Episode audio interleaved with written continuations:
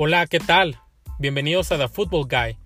En este espacio vamos a hablar de fútbol americano, NFL, NCAA, fútbol americano en México, tocando los temas más importantes y relevantes en este deporte. Yo soy Fernando Rentería, acompáñame. ¿Qué tal? ¿Cómo están todos? Semana 3 del NFL, semana 4 del NCAA. En la NFL, pues los resultados de repente medio sorpresivos, juegos apretados, contendientes que están batallando con equipos que no son buenos, algunos contendientes que empezaron mal y ya se repusieron, otros que cayeron, está todo así como muy, muy revuelto ahorita en, estas primeras semanas. Vamos a platicar también la NCAA de equipos rankeados, que, que los equipos históricos se siguen cometiendo el mismo error y lo siguen poniendo pues arriba en el ranking y la realidad es que pues no pertenecen ahí, caen de repente contra equipos que no se esperaba, vamos a platicar también de eso. Este va a ser un podcast un poco más corto, ya que fue una semana bastante movida para mí. Y bueno, también vamos a ver cuál es el, el, juego para la dinámica de esta semana. Empezamos.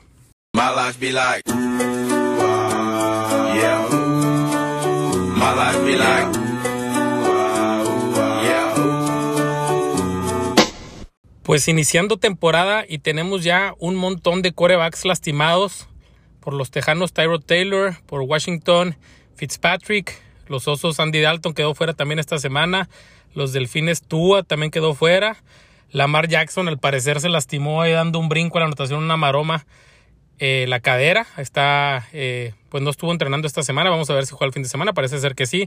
Y Roethlisberger también tiene un problema en el pecho y también no se sabe si va a jugar el, el fin de semana. Así que bueno, este inicio de temporada ha traído muchas lesiones para los corebacks. Increíblemente Cam Newton sigue ya afuera. No, los equipos pues no, no lo quieren. Quizá, quizá sea el imán, este, toda esa energía que trae que, quizá no quieres tanta atención como coreback y bueno, los resultados no han sido buenos.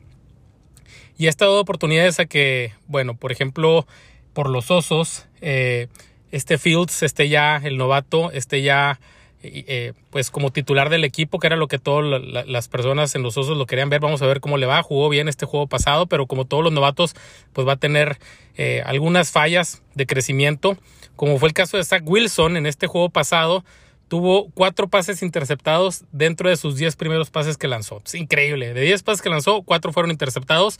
Los dos primeros fueron interceptados. Entonces, bueno, pues esto evidentemente le pega eh, a la confianza de, cada jugador.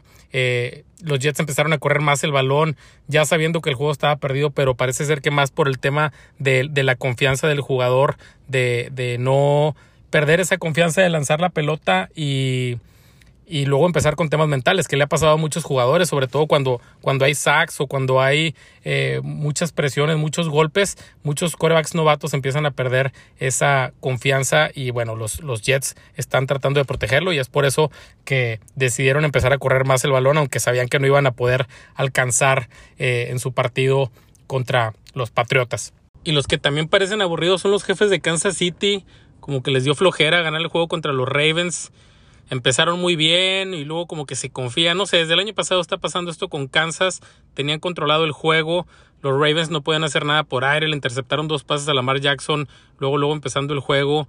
Y no, no, no, decidieron que no podían parar a Lamar Jackson, sé que parece fácil decirlo, pero cuando sabes que te va a correr Lamar Jackson la pelota, todo el juego y no lo puedes parar y no lo puedes parar y no lo puedes parar, pues esto habla mal de Kansas y sus esperanzas para poder quedar nuevamente campeones. Tienen una ofensiva muy explosiva que parece ser que cuando quieren pueden, aunque bueno, pues un fumble, pero ese es un caso muy puntual. Y también no hablo del no poder parar a Lamar Jackson en la última jugada, faltando eh, un minuto y que, y que pudo hacer una cuarta y uno. Pues eso, claro, o sea, eso, el 50% de las jugadas a lo mejor la convierte y el otro 50 no. Pero el resto del tercer y cuarto cuarto no pudieron parar la carrera y me parece increíble porque todo el mundo sabíamos que iban a correr. Y lo que es un poco chistoso es ese video ya tan visto donde está Harbaugh y le pregunta a Lamar Jackson en la cuarta y uno que si se la quiere jugar, pues que le iba a contestar Lamar Jackson. Y que le dijera, no, no, vamos a, vamos a patear, vamos a ver, vamos a ver qué pasa si le damos el balón a Mahomes con un minuto. Pues claro que iba a decir que, que, que, iban a ir por ella. Y bueno, los que se ven bien son los Cowboys. Esos Cowboys que parecía que no iban a hacer mucho. Pues la ofensiva está jugando muy bien. Ganaron un juego bastante apretado contra los Chargers. La verdad, mis respetos. Eh, están superando mis expectativas. Digo, no, no, no, tampoco volarnos de más, pero lo están haciendo muy bien. Los Bucaneros eh, batallaron, batallaron con los Falcones hasta el tercer cuarto, después se despegaron, pero también han estado ahí en los juegos, como que poco a poquito los Bucaneros van ahora contra los Rams, ese va a ser un muy buen sinodal a ver qué, qué traen los Bucaneros y cómo se ven hacia el resto de la temporada. Los Steelers que se vieron muy bien en la semana 1 contra los Bills, ahora perdieron contra los Raiders en casa. Estas son las cosas raras que les digo. Una semana, unos juegos buenos, otros malos. Igual Seahawks, que parecía que tenía el juego controlado contra Titanes, lo perdió en el cuarto cuarto y se lo ganaron por la vía terrestre, lo cual es bien difícil alcanzar y superar a un equipo por la vía terrestre. Y los Bills, que se habían visto mal en casa contra los Steelers, ahora aplastaron a los Delfines. Entonces, bueno, está la temporada. La verdad es que no se sabe mucho qué esperar. Todos los equipos de la conferencia americana que son favoritos ya perdieron un juego. Entonces se, viene bueno, se viene bueno esta, esta parte inicial de la temporada. Esperemos que sigan los juegos así de, de emocionantes. En el fútbol americano colegial tuvimos un excelente juego este fin de semana entre la Universidad de Alabama, que fue a Florida, a jugar contra los Gators y el juego se fue a los últimos dos minutos cuando la Universidad de Alabama iba ganando 31 a 29. Florida acababa de anotar y fue por la conversión de dos puntos para tratar de empatar el juego y los pararon en la yarda 1. Entonces salió bien librado Alabama. Iba a ser una campanada que casi nunca se da. Alabama siempre pasa por encima de sus contrincantes. Así que es bueno cuando tiene este tipo de juegos para el fútbol americano colegial, ya que queremos ver competencia. Y también eh, tenemos a los equipos rankeados históricos que no son tan buenos, como lo comenté en la introducción. La Universidad de UCLA, que está rankeada como número 3 en la nación, perdió contra la Universidad de Fresno, State. También la Universidad de Miami, que estaba rankeada como número 24, perdió contra la Universidad de Michigan State. Y bueno, pues esto es algo que siempre pasa, ¿no? Algún equipo bueno, histórico, también le pasa mucho a la Universidad de Texas, ganan un juego, por un margen de más de 15 puntos y ya los queremos meter a los primeros 10 en la nación. Y pues no, la verdad es que han batallado mucho varios de estos equipos. Virginia Tech, que está rankeado número 15, también perdió contra la Universidad de eh, West Virginia.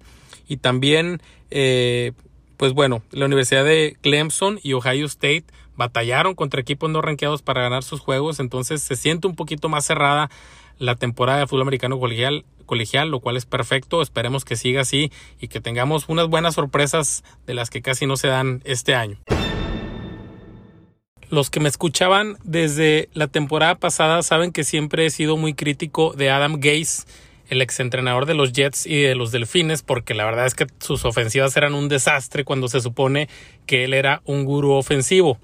Bueno, pues los que vieron el juego ayer de las Panteras de Carolina se dieron cuenta que Sam Darnold parece ser que es un coreback totalmente distinto sin él. Se ve un, coreback bastante sólido.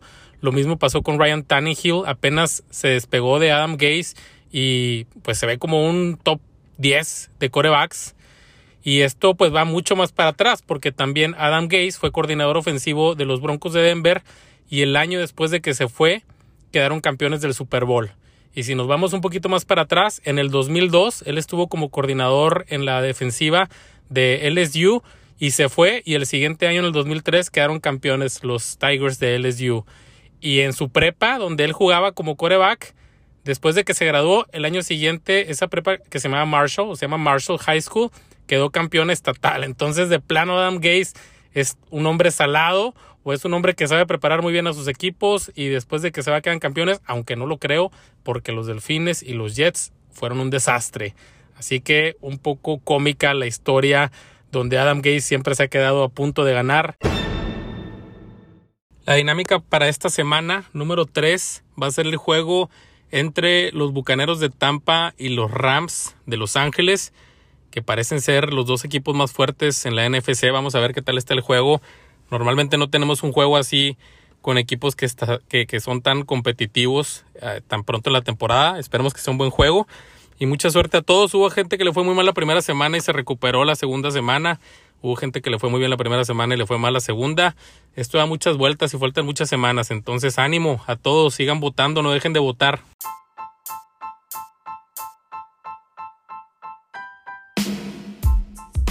Muy bien, muchas gracias a todos por acompañarnos. Recuerden seguirnos en The Football Guy MX. Si tienen videos de fútbol americano que estén bien tomados y tengan buenas jugadas o sean chistosos, mándenlos para publicarlos en The Football Guy.